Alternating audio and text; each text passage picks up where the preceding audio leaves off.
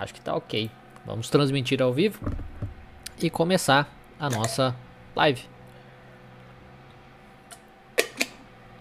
Nosso encontro de hoje.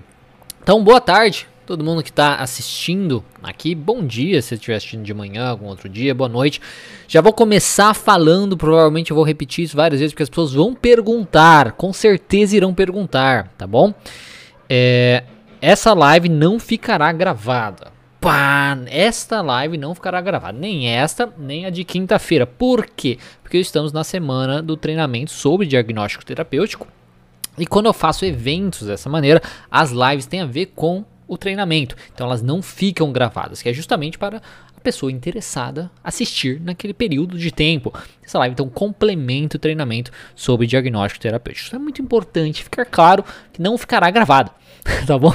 Será até domingo para assistir este conteúdo, seja no YouTube, seja no Instagram, tá bom? Capite? Então, ok.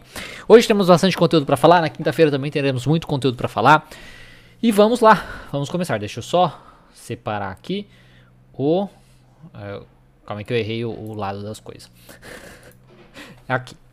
Tá. Então falaremos como desenvolver a habilidade que eu considero aí mais importante da psicoterapia, ou uma das habilidades, talvez. A gente coloca às vezes a mais, né, para criar uma tensão. Não, não, qual será a habilidade mais importante? Mas aí, enfim, vai de cada um essa questão. Então, se você está chegando aqui pela primeira vez, meu nome é Diego Falco, eu sou psicoterapeuta cognitivo comportamental. Nessa aula eu vou falar sobre como desenvolver a habilidade mais importante do psicoterapeuta. O objetivo dessa aula, como todas as minhas aulas aqui, é tornar a psicologia mais acessível para todos os psicólogos, né, todos os profissionais, todos os psicólogos, todos os psicoterapeutas de modo geral e estudantes também, para que você tenha mais confiança no seu trabalho e realize seus atendimentos clínicos sem precisar passar por pós-graduações.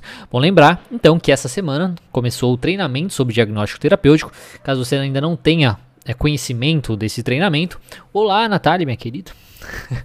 Caso você não tenha conhecimento sobre esse, esse é, o treinamento sobre diagnóstico terapêutico. É um treinamento gratuito onde eu estou falando sobre o diagnóstico terapêutico. E tem o objetivo de instrumentalizar você, psicoterapeuta, a trabalhar com qualquer paciente, independentemente do diagnóstico, e logo na primeira sessão.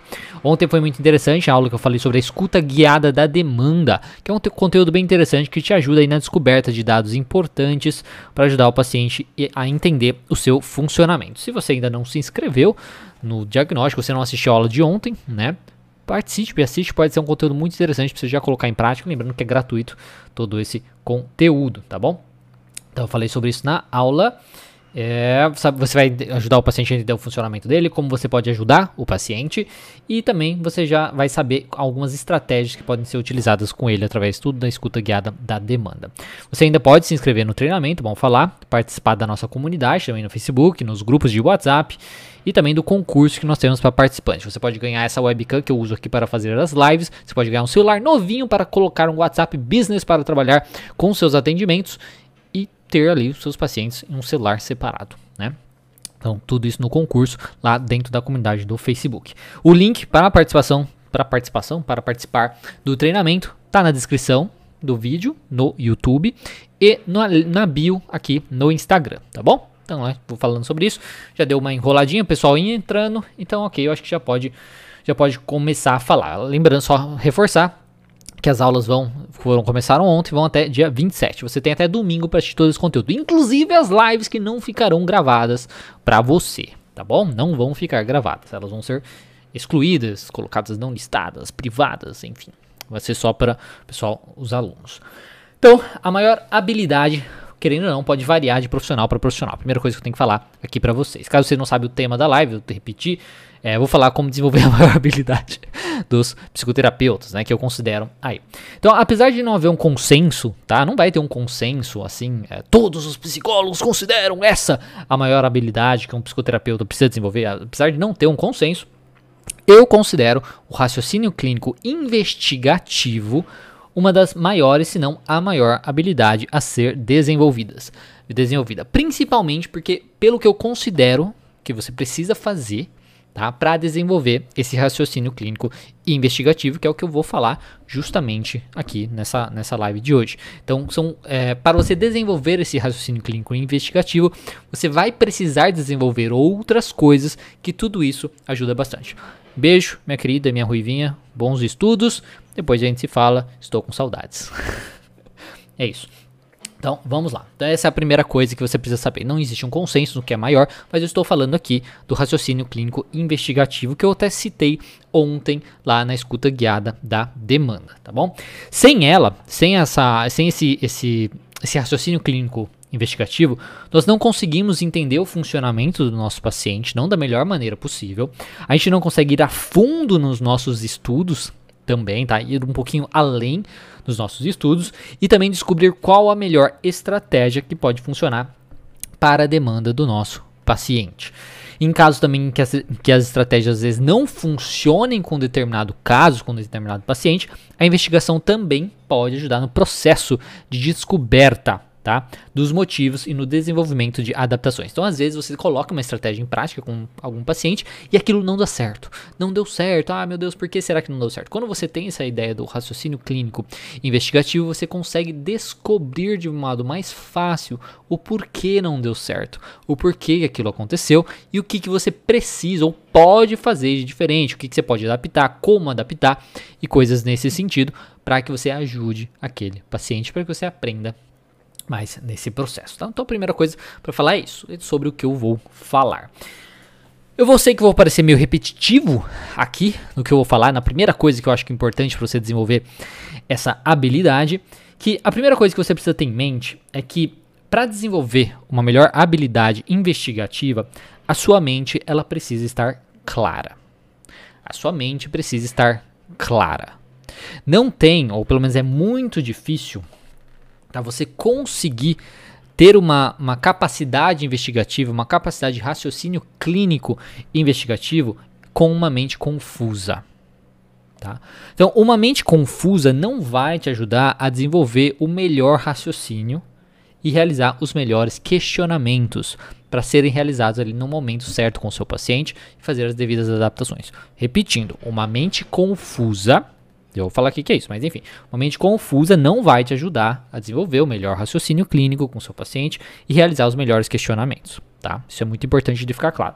Infelizmente, muitos estudantes e profissionais, tá? Psicoterapeutas, pessoas que estão na clínica, ao invés de ter justamente de desenvolver a mente, digamos, afiada e clara, né? ao invés de trabalhar para desenvolver essa mente mais afiada e mente mais clara, ali para trabalhar com os pacientes, eles buscam uma mente toda confusa. Eles buscam isso como uma espécie de acumulador de conteúdo.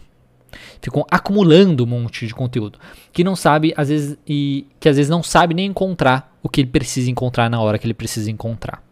E isso é até é como igual aqueles programas de TV acumuladores, né? Que a pessoa às vezes é como se você entrasse na mente da pessoa e fosse aquela visão daquele programa de TV acumuladores cheio de coisa cheio de coisa ali, de conteúdo, cheio de coisa que ela pegou, 50 mil PDF que ela baixou, 50 mil cursos que ela fez, 50 mil livros que ela comprou e nunca leu, mas aí começa a ler um pouco, aí pega o conteúdo, aí pega 50 mil conteúdo diferente, aí vai pra, pra terapia da terceira onda, e vai não sei o que, e vai, vai, vai, vai pegando, vai pegando, vai pegando, vai pegando, e cria uma grande acumulação de conteúdo, que isso deixa tudo muito mais confuso. Isso deixa tudo muito mais confuso. E eu repito que uma mente confusa não vai te ajudar a desenvolver o melhor raciocínio e a realizar os seus melhores questionamentos do paciente. O que causa grandes confusões em muitos, em muitos então, é justamente o excesso de conteúdo. E a verdade é só uma, né? A faculdade, querendo ou não, ela falha, ela é falha na questão de te ensinar o básico.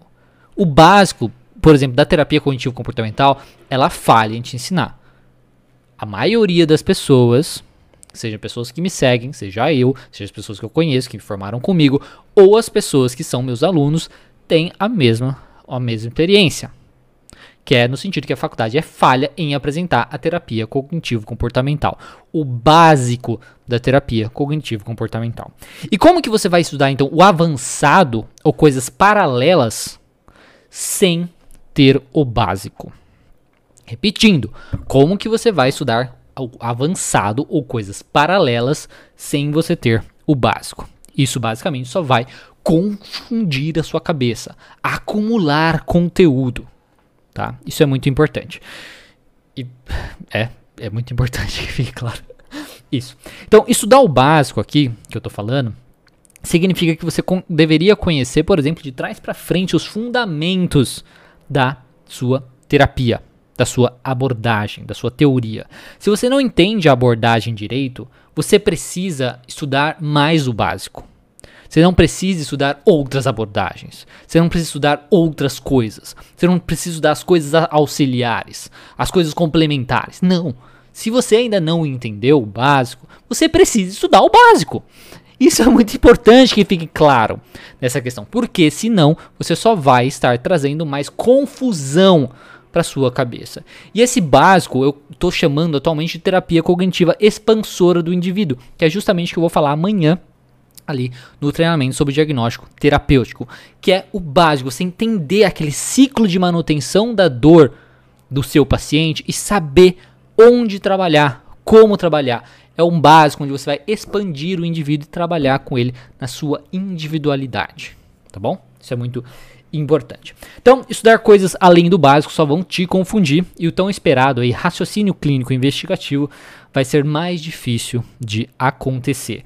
O raciocínio ele vem justamente do funcionamento do seu paciente, de entender dentro da teoria como as pessoas funcionam e como elas se mantêm no, no seu problema. E isso vem do básico. Isso não vem de você ficar estudando um monte de coisa sem ter o básico ali para você trabalhar. Então, como fazer isso? Busque os livros básicos da terapia cognitivo comportamental, faça resumos sobre o conteúdo que você está estudando, reflita sobre isso, sobre tudo o que você está estudando, explique o básico para outra pessoa, porque principalmente ensinar outras pessoas é um ótimo meio de você aprender. Então, às vezes você fazer o que me ajudou muito foi, por exemplo, criar postagens de blog, começar um canal onde eu produzia conteúdo sobre o básico da TCC, coisas nesse sentido. Isso ajudou bastante. Tá? Então, quando você ensina para as pessoas, isso ajuda você a internalizar bastante esse processo, ajuda você a refletir melhor, porque você treina essa questão do raciocínio, porque você vai consumir o conteúdo, você vai refletir sobre aquele conteúdo e você vai transmitir aquele conteúdo com suas próprias palavras. E para fazer isso, você precisa entender esse conteúdo.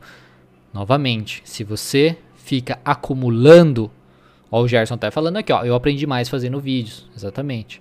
Se você vai acumulando conteúdo, se você fica só acumulando conteúdo, baixando 50 mil PDFs, fazendo 50 mil cursos diferentes, fica só estudando, fingindo que tá estudando, né? vou, vou Uma coisa que eu acho interessante. Por exemplo, eu tenho um grupo de conteúdo né? Tem um grupo de conteúdo que a gente tá, já tá com mais de mil pessoas lá, né? A ideia de um grupo de conteúdo é eu divulgar conteúdo. Então, pessoas que estão interessadas na terapia cognitivo comportamental, que vão, nossa, eu quero saber mais coisas e tudo mais, tal, né? Então, eu vou divulgo, eu, eu, eu, disponibilizo o PDF da live, inclusive o PDF da live de hoje. A live não ficar gravada, mas vai ter um PDF hoje, ó, incrível para você, hoje às 3 horas da tarde no grupo de conteúdo. Se você quiser participar, tem o link na descrição aqui no YouTube e no link na bio também no Instagram. Tem lá para você poder participar. Um grupo gratuito lá do WhatsApp. Enfim, tem mais de mil pessoas nesse grupo. Mas eu acho, eu acho curioso, eu sei que é completamente normal isso acontecer. Tá? Gente que trabalha às vezes com marketing, mas isso é normal acontecer. Mas pessoa super interessada no conteúdo e tal. Aí quando eu divulgo um conteúdo lá, a pessoa sai do grupo. Tipo, ai, eu, eu, eu não quero conteúdo. Tipo, mas caralho, você entrou na merda do grupo de conteúdo pra ter conteúdo. Aí dá conteúdo, você sai do grupo. Então, assim, muitas pessoas também têm essa questão. Acumula um monte de conteúdo, mas na verdade nem está estudando aquele conteúdo. Então tem dois problemas aí. Tem a pessoa que acumula um monte de conteúdo e não estuda, não, não busca realmente entender aquilo. E aí fica perdida um monte de coisa e não, e não faz nada.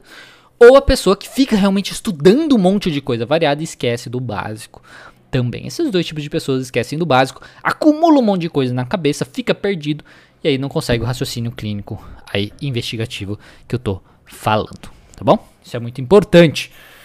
Aqui, vamos lá. Então, é, é assim que você faz o básico, tá? Que você domina o básico. Já falei pra você, estudando livros, fazendo resumos, refletindo sobre isso, explicando o básico para outra pessoa, tá? Sempre com estudo direcionado. Não importa como você estudar. Você pode até fazer cursos, mas ser direcionado, ser focado. Ah, eu quero estudar o básico. Vou fazer um curso para estudar o básico. Acabou. Ficar 50 mil curso. É assim. Faz focado o seu, seu, seu estudo. A segunda coisa né, é importante a questão aí da, de ter um método de trabalho, tá? A questão é um método de trabalho para focar no que realmente importa, para focar no realmente livro que eu indico, olha, indico, li, só para antes de, de, começar então, a questão que tá perguntando aqui, é, qual livro eu indico para começar? Tem o livro da Judith, que é o, o Terapia Cognitivo Comportamental, Teoria e Prática. Tem o Aprendendo a Terapia Cognitivo Comportamental do Jesse Wright, muito bom também. E tem o meu, Essencial da Terapia Cognitivo Comportamental, que tem na versão no e-book só, na Amazon, no Kindle, que já foi best-seller na categoria Psicologia Clínica. E as pessoas gostam bastante. Você pode ver lá, tem mais de 100 avaliações, tudo avaliação positiva, excelente, muito bom, simples, direto, prático. E tem esses outros dois que eu falei. O, a, a, terapia cognitivo comportamental teoria e prática e aprendendo a terapia cognitivo comportamental. E o meu essencial da terapia cognitivo comportamental só tem a versão e-book no Kindle lá na Amazon, tá bom? Ok, então vamos lá. Agora ter um método de trabalho é, para focar no que realmente importa. Porque a segunda coisa que vai te ajudar a focar na investigação, no raciocínio clínico investigativo, é você ter um método de trabalho Tá? Para que você consiga colocar em prática o básico da terapia. Então você aprendeu o básico. Aprendi o básico, ah, então, então agora entendo como funciona o ser humano dentro da terapia cognitivo comportamental. Você pode até saber essa teoria, você pode até saber o básico, você pode entender o ser humano, você pode estar craque nisso, sabendo tudo isso. Mas a teoria, querendo ou não, pode ser um pouco diferente da prática. A teoria pode ser um pouco diferente da prática. Na maioria das vezes é diferente da prática. Grande Eduardo Ursulino, Ursulino entrando aqui Amigos de infância, psiquiatra também, agora. é, então, se a teoria pode ter as suas diferenças da prática, você pode ficar um pouco perdido quando as coisas é, não saírem como você leu nos livros. Então você vai estudar a prática, você vai entender aquilo, mas você pode ficar um pouco perdido porque a teoria vai ser um pouquinho diferente na hora de você aplicar. E é aí que ter uma metodologia, você realmente saber o que fazer, um passo a, uma espécie de passo a passo, pelo menos para você começar te ajuda tanto para você a, realmente conseguir aplicar o seu conhecimento. Uma estrutura para você seguir, para você se apoiar, para você entrar, aí isso vai entrar para te ajudar. Com uma estrutura te guiando basicamente no que você fazer, de modo geral, no tratamento, em cada uma das suas sessões, você vai então conseguindo implementar a sua abordagem, no caso terapia cognitivo comportamental, e vai ganhando mais confiança, tanto como profissional como pessoa, de certo modo, né? Isso vai facilitar muito no desenvolvimento de um bom raciocínio clínico investigativo. Então, é uma espécie de você já ter um mapa do que você vai fazendo, do que você precisa fazer, das coisas que você precisa colocar em prática, e você coloca em prática dentro daquilo ali que você aprendeu, tá? E, repetindo, a terapia cognitivo comportamental, ela possui esse método. Ela possui um, você consegue montar uma estrutura de, do que realizar, por exemplo, dentro do seu, do seu primeiro atendimento clínico. O que eu falei ontem, na, na aula de ontem do treinamento sobre diagnóstico terapêutico, fala muito disso, que eu falei sobre a escuta guiada da demanda, que é uma espécie de estrutura que você vai utilizar para ter dados e você vai montando através das outras pontos de estrutura, de apresentar o um modelo cognitivo, de mostrar o, o, ciclo de manutenção da dor, como você pode ajudar e tudo mais. Você tendo a estrutura, uma metodologia do que fazer né, na primeira sessão, no primeiro encontro e nas próximas sessões, que também eu vou falar amanhã. Não, amanhã não na sexta-feira, falar na sexta-feira no treinamento sobre diagnóstico terapêutico, vai te ajudar bastante nesse processo. Você tendo já um mapa do que fazer. Porque daí você não precisa se preocupar tanto com essas coisas. Você tem a teoria, você vai aplicar já seguindo mais ou menos aquele método, somente fica mais livre para você conseguir fazer o raciocínio clínico investigativo. Tá? Então a segunda coisa é a questão de ter uma estrutura. E a TCC ela já tem muito disso. E aí você basta você seguir este processo. A terceira coisa que eu quero falar já é uma coisa um pouco mais é, não polêmica, mas enfim, né? É a coisa da neutralidade. A questão da neutralidade, que eu considero uma, uma não é uma habilidade, mas uma uma qualidade, talvez uma qualidade muito importante para as pessoas terem, principalmente quando a gente está falando de psicoterapeutas. Tá muito importante. E isso eu considero que ajuda muito também no desenvolvimento de um raciocínio clínico, porque tira da frente algumas coisas para você focar no que realmente importa, que é o funcionamento do nosso paciente, é o funcionamento do ciclo de manutenção da dor dele e você saber como poder ajudar esse paciente, tá? Então muito se fala sobre neutralidade na psicologia, principalmente psicanálise, fala bastante questão de neutralidade e também se fala isso no, no atendimento psicológico clínico, né? A neutralidade aqui, que eu tô falando, é treinar para você ser realmente neutro quando você estiver no meio, por exemplo, de debates polêmicos, principalmente quando a gente está falando aí de pacientes que são às vezes mais polêmicos, que são mais inclinados a algumas coisas. Então, ser tolerante é basicamente ser tolerante com quem é diferente e quem pensa diferente de você. Então é ser tolerante com quem é diferente e com quem pensa diferente de você. É muito importante esse detalhe do pensar diferente, porque muitas pessoas pregam a tolerância só com a questão de aparência. Tá? Muitas pessoas só prezam a tolerância com a questão de aparência e com a questão de sexualidade, por exemplo, ou gênero. Mas poucos falam da tolerância com quem pensa diferente. O pensar é o que torna cada um de nós indivíduos. Eu posso ter a mesma a mesma cor de pele, a mesma orientação sexual, o mesmo gênero de todo de várias pessoas.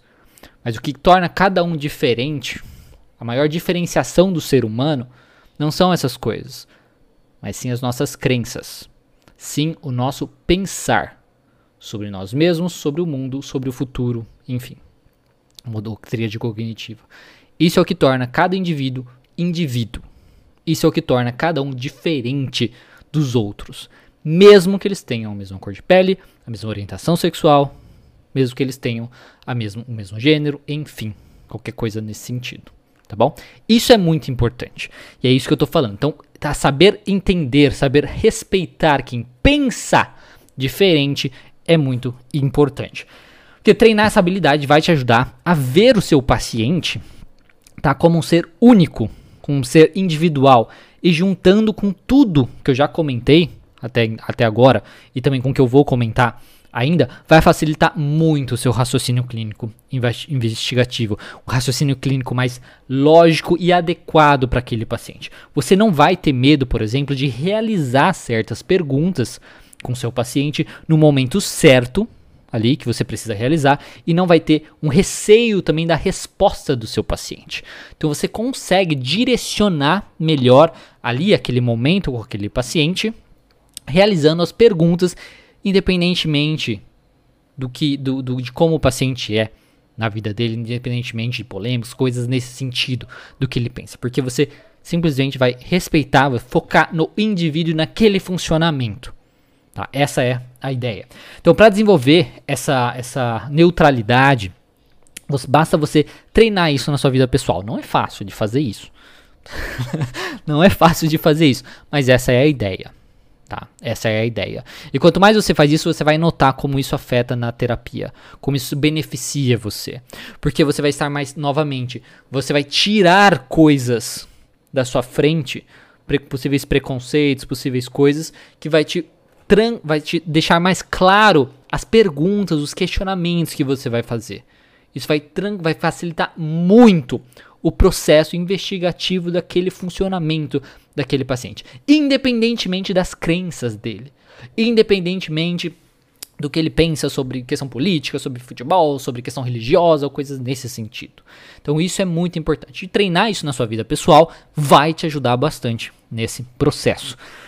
Então, quando você se pegar, por exemplo, julgando alguém, né, na sua vida pessoal, é normal, todo mundo julga, tá? É completamente normal.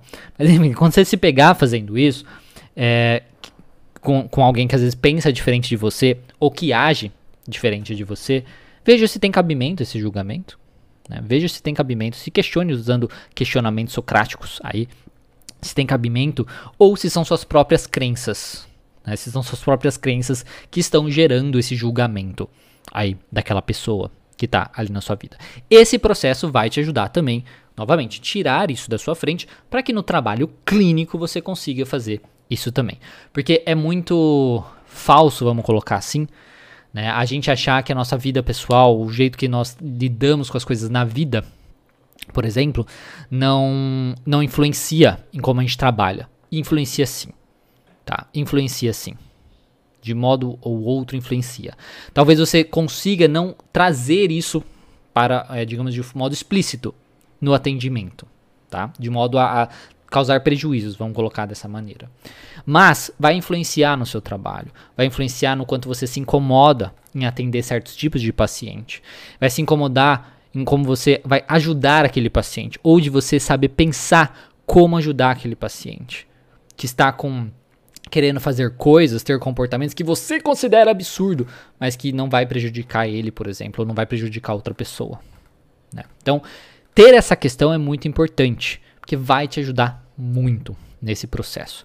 E aí eu repito, treinando isso na sua vida vai te ajudar bastante. Não é fácil de fazer isso, mas é um treino. Tá? É um treino. Quanto mais você fizer isso, mais vai ficar fácil de fazer e fica mais tranquilo de fazer com o tempo, tá bom? Essa é a ideia. A outra coisa que eu quero falar é a questão da curiosidade, que eu considero muito importante, que é ter curiosidade sobre o funcionamento do ser humano, tá? Então, essa parte também é um pouco é, polêmica, então me perdoem, colegas, psicólogos principalmente. tá? Então, como eu sempre falo, né? Tô falando aqui, por exemplo, a tolerância é fundamental para o nosso trabalho. Eu acredito muito nisso e ainda pode ser bom para nossa vida pessoal. Pode ser excelente para nossa vida pessoal, porque a gente tende a aceitar os outros, não, não evitar churrasco de família, por exemplo, porque, porque o tio pensa diferente, por exemplo. Quando a gente aprende a neutralidade e a tolerância, a gente consegue voltar aos fundamentos da psicologia. Né? Voltar, voltar realmente aos fundamentos da psicologia, principalmente a psicologia clínica né? e experimental. Então a gente consegue voltar aos fundamentos da psicologia, onde a curiosidade pelo comportamento humano, ela e querer entender, né, o porquê as pessoas se comportam como elas se comportam e com, porque elas sentem como elas sentem. Né? Antigamente isso reinava na psicologia. Esse era o foco. Então, por que, que as pessoas funcionam como elas funcionam? Por que elas se comportam como elas se comportam? Por que será que elas sentem como elas sentem? O que será que acontece? Quais são os processos? Quais são esses funcionamentos? Isso era uma coisa muito focada na psicologia né, principalmente na psicologia clínica né, também experimental, da gente entender o funcionamento, ter uma curiosidade por isso, né, entender o funcionamento do ser humano. Só que hoje, infelizmente, isso, não só no Brasil, no mundo de modo geral, a psicologia se tornou uma fábrica de pessoas que pensam igual. Né? Eu tive uma experiência bem assim, né, quem acompanhou, às vezes deve ter gente que acompanhou, que eu fiz uma palestra na, numa faculdade online, a palestra era online, a faculdade não, não era online. E, e foi muito engraçado, porque pessoa, uma, uma, professora me interrompeu, falou: tome cuidado com o que você fala aqui, porque são alunos, não sei o que. E aí eu falei que eu não ia continuar, então foi, ficou um clima tenso. Aí eu comecei a ficar com voz de choro, porque eu sou ansioso social. Então ficou que, caramba! então é uma coisa nesse sentido. É, que às vezes o, o livre debate de ideias, o questionamento se perdeu o desenvolvimento da habilidade justamente de questionar, de ser curioso pelas coisas, do porquê as pessoas funcionam como elas funcionam, de buscar entender as pessoas, independentemente das crenças dela, dos funcionamentos dela, mas buscar entender porque ciclano e fulano se comportam como, como se comporta, isso está se perdendo, isso é muito triste, tá? Mas está acontecendo. Então é uma coisa que está criando uma coisa de todo mundo tem que pensar igual, não pode haver questionamento, isso é absurdo não poder haver questionamentos diferentes, né? Claro tudo embasado em ética e, e científico, né?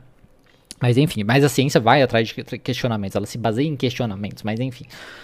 Então, onde fica hoje em dia tá uma coisa onde todo mundo pensa igual, com uma ajuda aí da faculdade, nisso que dificulta o aluno questionar, o aluno fazer alguns tipos de intervenções, coisas assim. E, e as pessoas simplesmente não questionam nada, elas aceitam. Elas aceitam e ponto final. Aceitam. Não faz nada a respeito disso. É muito triste porque ninguém quer ser a pessoa que vai ser escrachada, que vai ser julgada, que vai ser tudo mais. Mas quanto mais as pessoas. Tem aquela, aquela fala, né? É, não ditado, enfim. Que é tipo, quando eles vieram pelo, é, pelos comunistas, eu fiquei calado.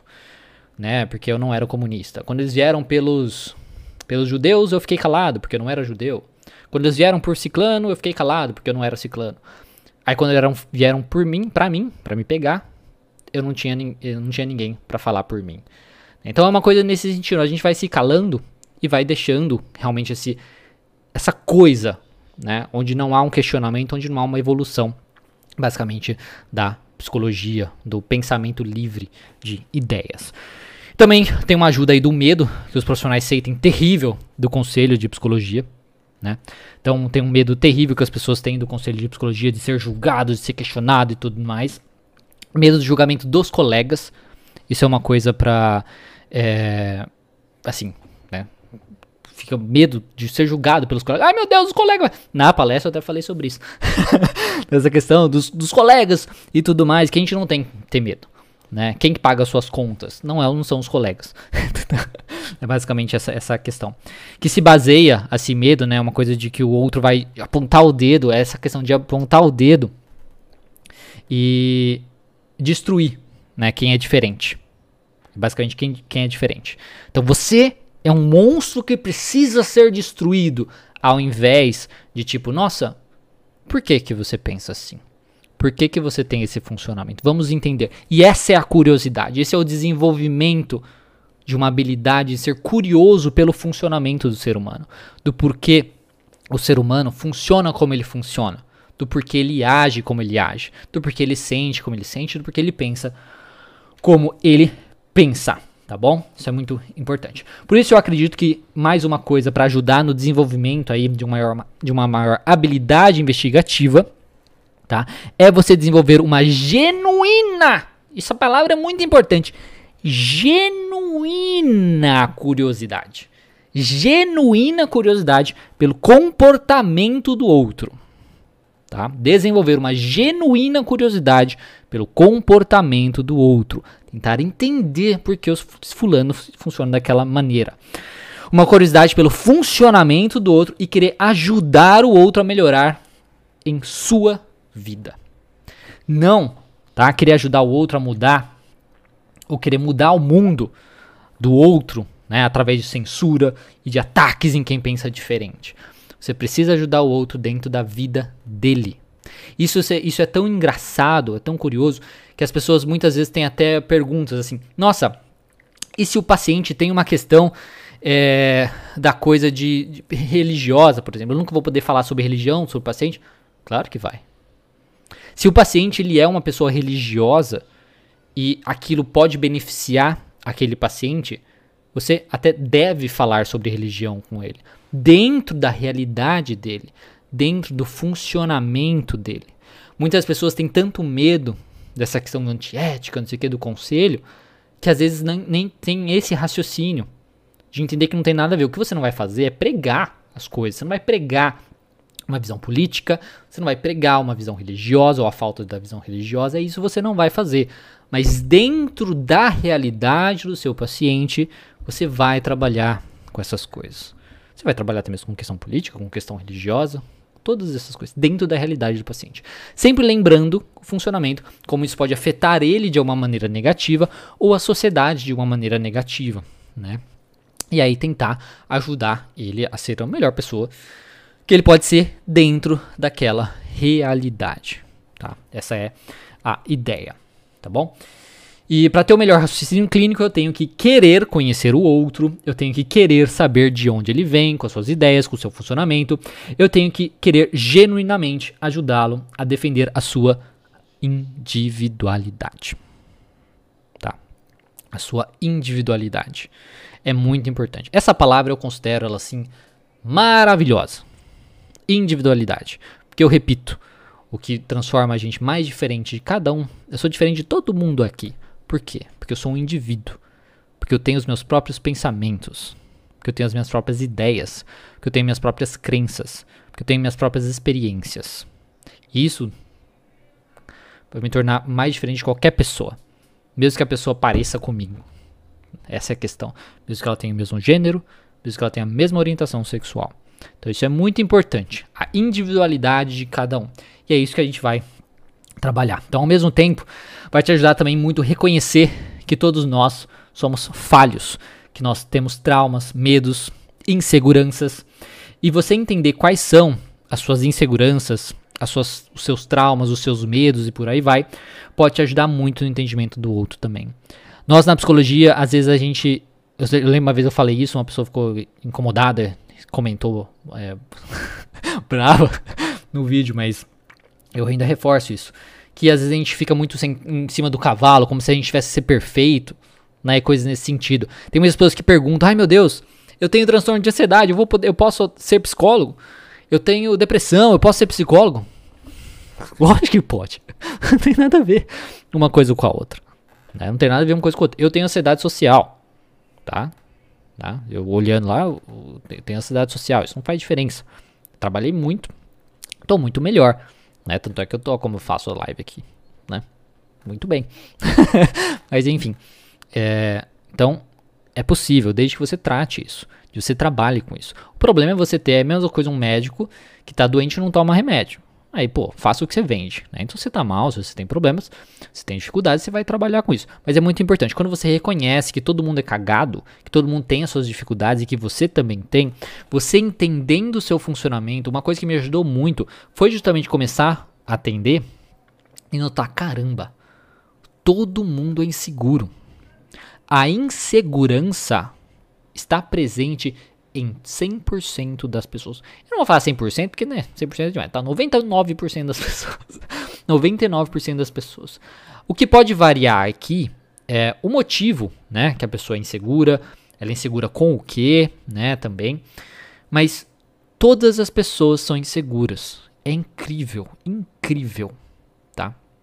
Então assim, pessoas que muitas vezes são nossa, muito bem sucedidas no que elas fazem, né, no trabalho, que são extremamente inseguras. Ah, eu sou um, sou um merda, eu não consigo, eu não sou capaz. Pessoas que são lindas, maravilhosas, tá todo mundo no pé delas e super inseguras com isso também. Né? Ai, ai, mas não sei se eu tô bonita, ai, não sei o que, bababá. Então a insegurança está presente em todo mundo, inclusive você, que é psicoterapeuta. Tá? Isso é muito importante.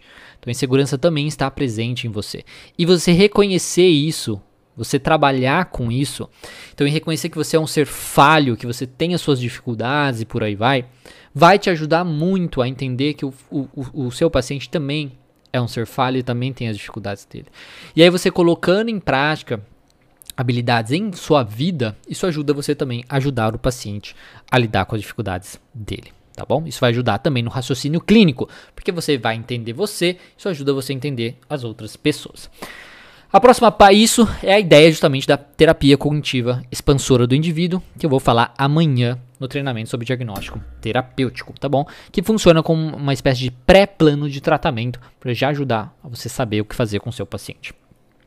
A prática repetida é o próximo passo aqui, que depois de tudo isso, deixa eu só beber Algo que tá começando a secar a garganta, senão é capaz de eu ficar com dor de garganta. E ainda mais tá frio, aí é capaz de ficar doente, aí não dá certo. então depois de tudo isso, né, que eu falei, ou enquanto também a gente vai desenvolvendo, né, as partes anteriores que eu fui falando, a gente deve basicamente praticar. Praticar, praticar, praticar e praticar. Porque a repetição, ela é fundamental para a gente aprender qualquer coisa, né, na nossa vida. E a nossa abordagem, um raciocínio clínico investigativo, a capacidade mesmo assim, né, de investigação não é diferente desse processo. Então, com a prática, você vai conseguir, você vai começar a anotar, conseguir anotar padrões nos comportamentos e nos pensamentos dos seus pacientes. Você percebe que normalmente, você percebe que normalmente determinada emoção, por exemplo, é justificada por tal tema de pensamento ou que tal tipo de comportamento só mantém os pacientes nos seus problemas. Então, com, através da prática, você vai conseguir notar todas essas questões. Então, o desenvolvimento dessa percepção de padrões, que só vai vir através da prática, porque se, se você não vê ninguém, se você não conhecer nenhum paciente, se você não trabalhar com nenhum paciente, você não vai notar ninguém. Né? Você vai notar você, mas e os outros? Claro que você pode ver isso com as outras pessoas da sua vida, mas no paciente é muito mais interessante esse processo. Então, essa percepção de notar padrões é fundamental para um melhor raciocínio clínico investigativo. E vai te ajudar, querendo ou não, a realizar, porque daí você vai conseguir realizar as perguntas certas no momento certo. Então, você chega mais rapidamente às hipóteses terapêuticas ali com o seu paciente, que qual que é esse funcionamento dele, você consegue, você se torna quase um vidente. É uma coisa muito engraçada. é uma coisa muito engraçada. Às vezes o paciente vai falar uma palavra, eu penso na palavra, aí eu fico quieto. Aí ele fala, nossa, isso acontece com uma frequência incrível. Aí eu falo assim, olha só, tá vendo? Eu sou quase um vidente. Sei o que vai acontecer. Sei o que o paciente vai falar. Isso por quê? Por conta da prática, por conta da experiência clínica, porque você começa a notar padrões. Padrões de pensamento, padrões de comportamento, padrões de sentimentos, padrões de crenças e por aí vai, tá? Essa questão. Então isso vai te ajudar a realizar as perguntas certas no momento certo, você vai chegar mais rápido a hipóteses, as coisas, e também a confirmação dessas hipóteses ali com o paciente. Ao mesmo tempo, você pensa mais rapidamente em possíveis estratégias para ajudar o seu paciente. Certo? Ok. A próxima coisa, reflexão. Essa live é longa, né? Não. a próxima coisa, reflexão com independência. Lembrando aqui, ó. Lembrando que não vai ficar salva a live, vai ficar salva só até domingo, depois vai ser excluída. Mas, dentro do grupo de conteúdo, hoje às 3 horas, nem antes nem depois das 3 horas, eu vou estar disponibilizando o PDF dessa live. Então, se você quiser o PDF dessa live, com esse conteúdo que eu estou falando escrito, você pode ser interessante participar do grupo de conteúdo. Tem o link na descrição do vídeo no YouTube você participar, um link gratuito. E tem o link no, na bio do Instagram, vai ter lá grupo de conteúdo para você participar. Mas daí, se você está indo buscar grupo de conteúdo, pega o conteúdo. Não vai, eu mando conteúdo, você sai do grupo porque eu mandei conteúdo. Entendeu? Um grupo de conteúdo é pra ter conteúdo. Então, sabe, não fica bravo porque tem conteúdo no grupo de conteúdo, tá bom? Espero isso de você. Enfim, vamos lá. O que eu tava falando. Sobre a próxima parte é reflexão com independência. Quando eu falo reflexão aqui, eu falo que você precisa desenvolver o hábito que se depois que depois vai se tornar uma habilidade ou deve se tornar uma habilidade de refletir. Vamos ficar mexendo as coisas aqui. De refletir sobre tudo que você estuda e pratica, tá? Refletir sobre tudo que você estuda e pratica. Porque depois de você estudar, reflita sobre o que você estudou. Então, depois de você estudar, reflita sobre o que você estudou. Depois que você praticar, reflita sobre o que você fez. Reflita sobre a prática. Reflita sobre os resultados do que você fez tá? Uma boa reflexão ela vai te ajudar a cimentar o seu aprendizado, a você confrontar possíveis crenças irracionais que às vezes te atrapalha e também pensar em como adaptar o básico que você já vai ter aprendido lá estudando o básico. Então, uma reflexão com independência vai te ajudar a adaptar o básico que você já vai ter aprendido, né? Adaptar o básico onde eu estava aqui, adaptar o básico para cada paciente e saber quais questionamentos poderiam ter sido ali realizados, mas que às vezes você não realizou. Então você vai praticar aquilo e fazendo uma reflexão, pô, quando o paciente me trouxe aquilo, nossa, eu poderia ter feito aquele questionamento e não fiz. Eu poderia ter investigado isso e não investiguei. Então, fazer a reflexão sobre a sua atuação é um processo muito importante para você ir crescendo, para você ir realmente se desenvolvendo. Tá? Essa é a questão importante dessa reflexão sobre a sua atuação clínica. Tá? É, é bom falar, reforçar aqui, é, não sei se eu estou vendo os comentários errados, mas esse conteúdo aqui é para psicoterapeutas, tá? Se você é paciente, você não vai ter a sua ajuda aqui neste conteúdo, tá? É muito importante deixar muito claro que às vezes você está mais perdendo seu tempo e poderia buscar um profissional para te ajudar. Tem muitos profissionais aqui que podem te ajudar com certeza, muitos colocando comentários. Vou, vou até pedir aqui, ó, para quem é profissional, Deixa aí, ó, o seu contato, seu site, seu Instagram, é, vai deixando aí, ó, para pessoas que estão precisando de ajuda entrarem em contato com você. Porque se você está buscando ajuda, não adianta você ficar mandando comentário que eu não vou responder sobre isso, tá bom? Vamos falar sobre isso. Tá bom. Então vamos lá. Onde eu estava?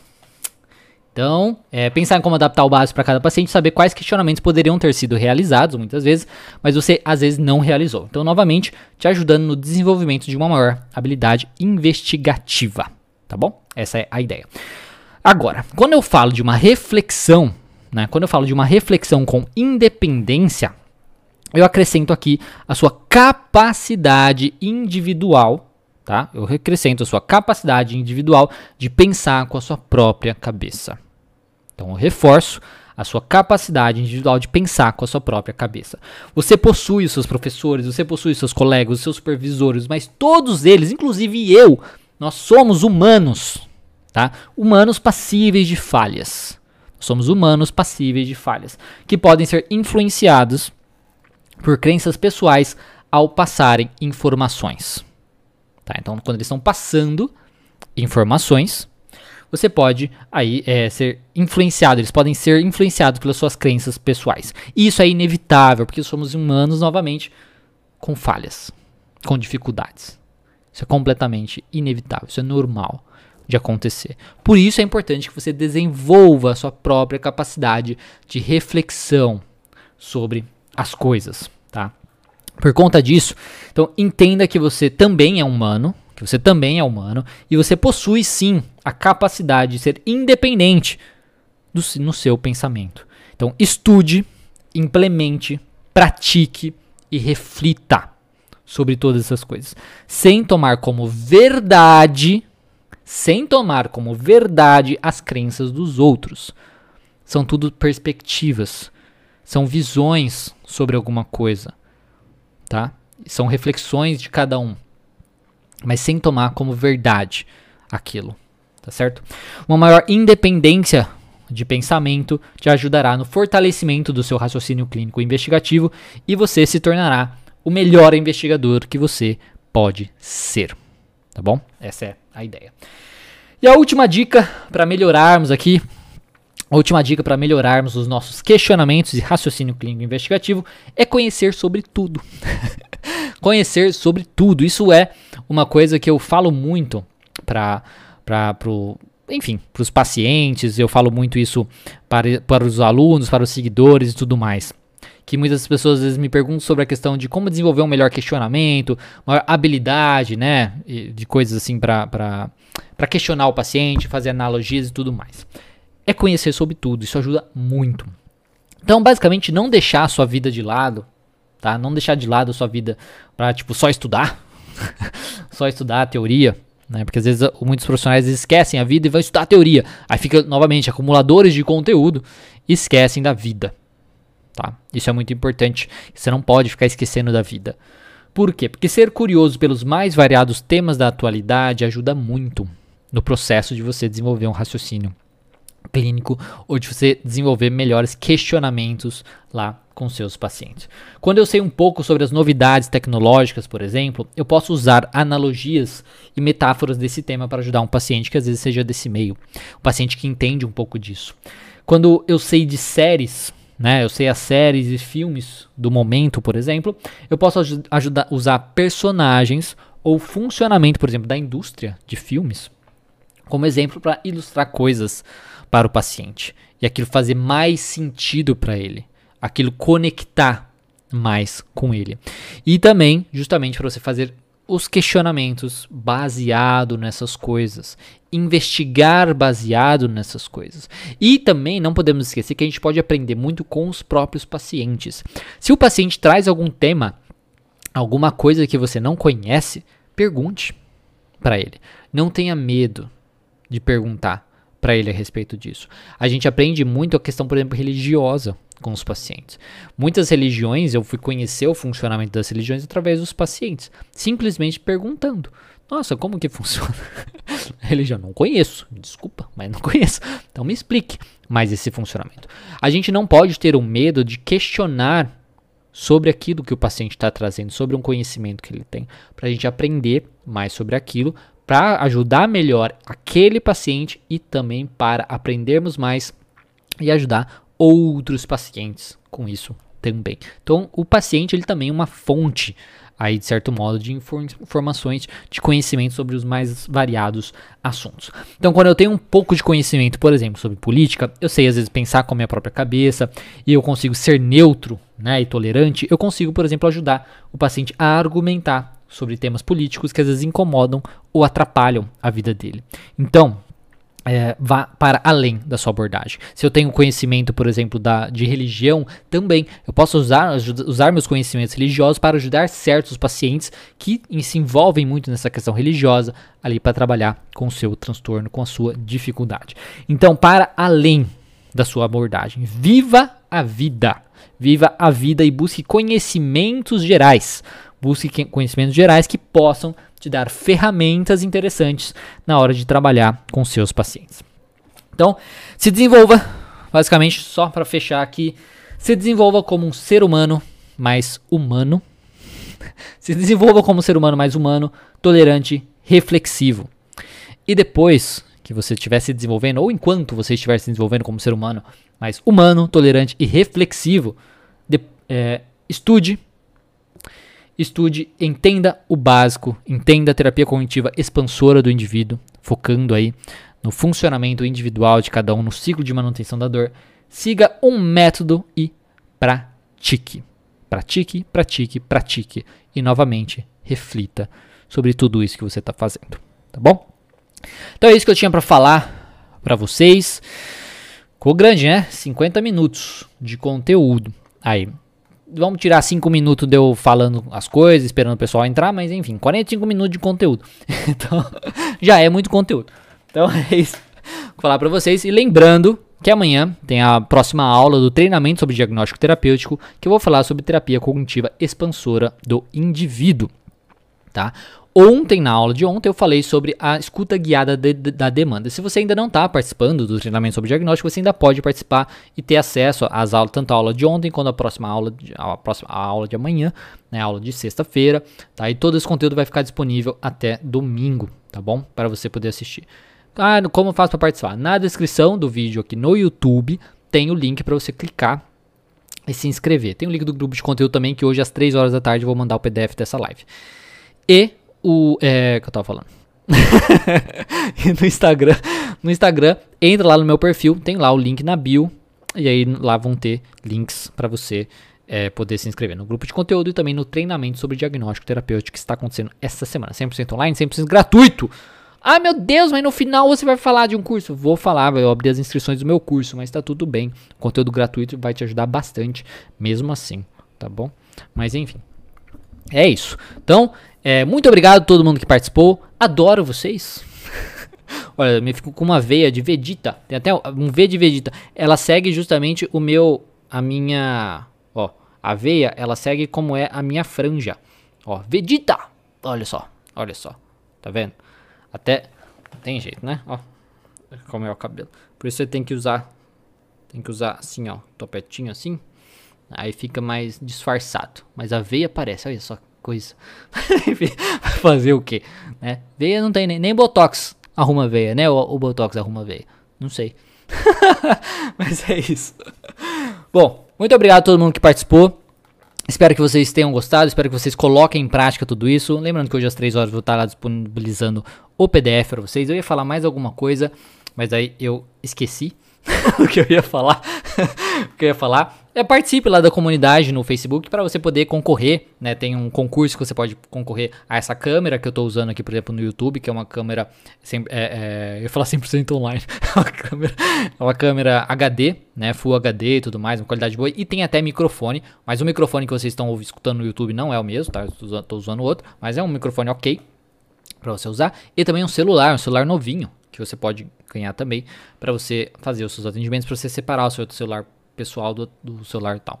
Se você está no YouTube, dê um gostei nesse vídeo, compartilha com quem acha que pode usufruir desse conteúdo, tá bom? É, lembrando que vai ficar só disponível até domingo. E se inscreve no canal se você for novo, às vezes está aparecendo aqui. E se você estiver no Instagram, curte, compartilha também, envia, não pega o aviãozinho assim, envia para as pessoas que podem se interessar, que são psicoterapeutas e tudo mais. E segue lá no Instagram também, caso você ainda não seja seguidor. Eu não sei como o Instagram mostra live para quem não é seguidor, mas enfim, eu acho que acontece isso, tá bom? Então, muito obrigado. Um bom dia para vocês, bons estudos. Espero que vocês tenham assistido a aula de ontem, que vocês tenham gostado de hoje.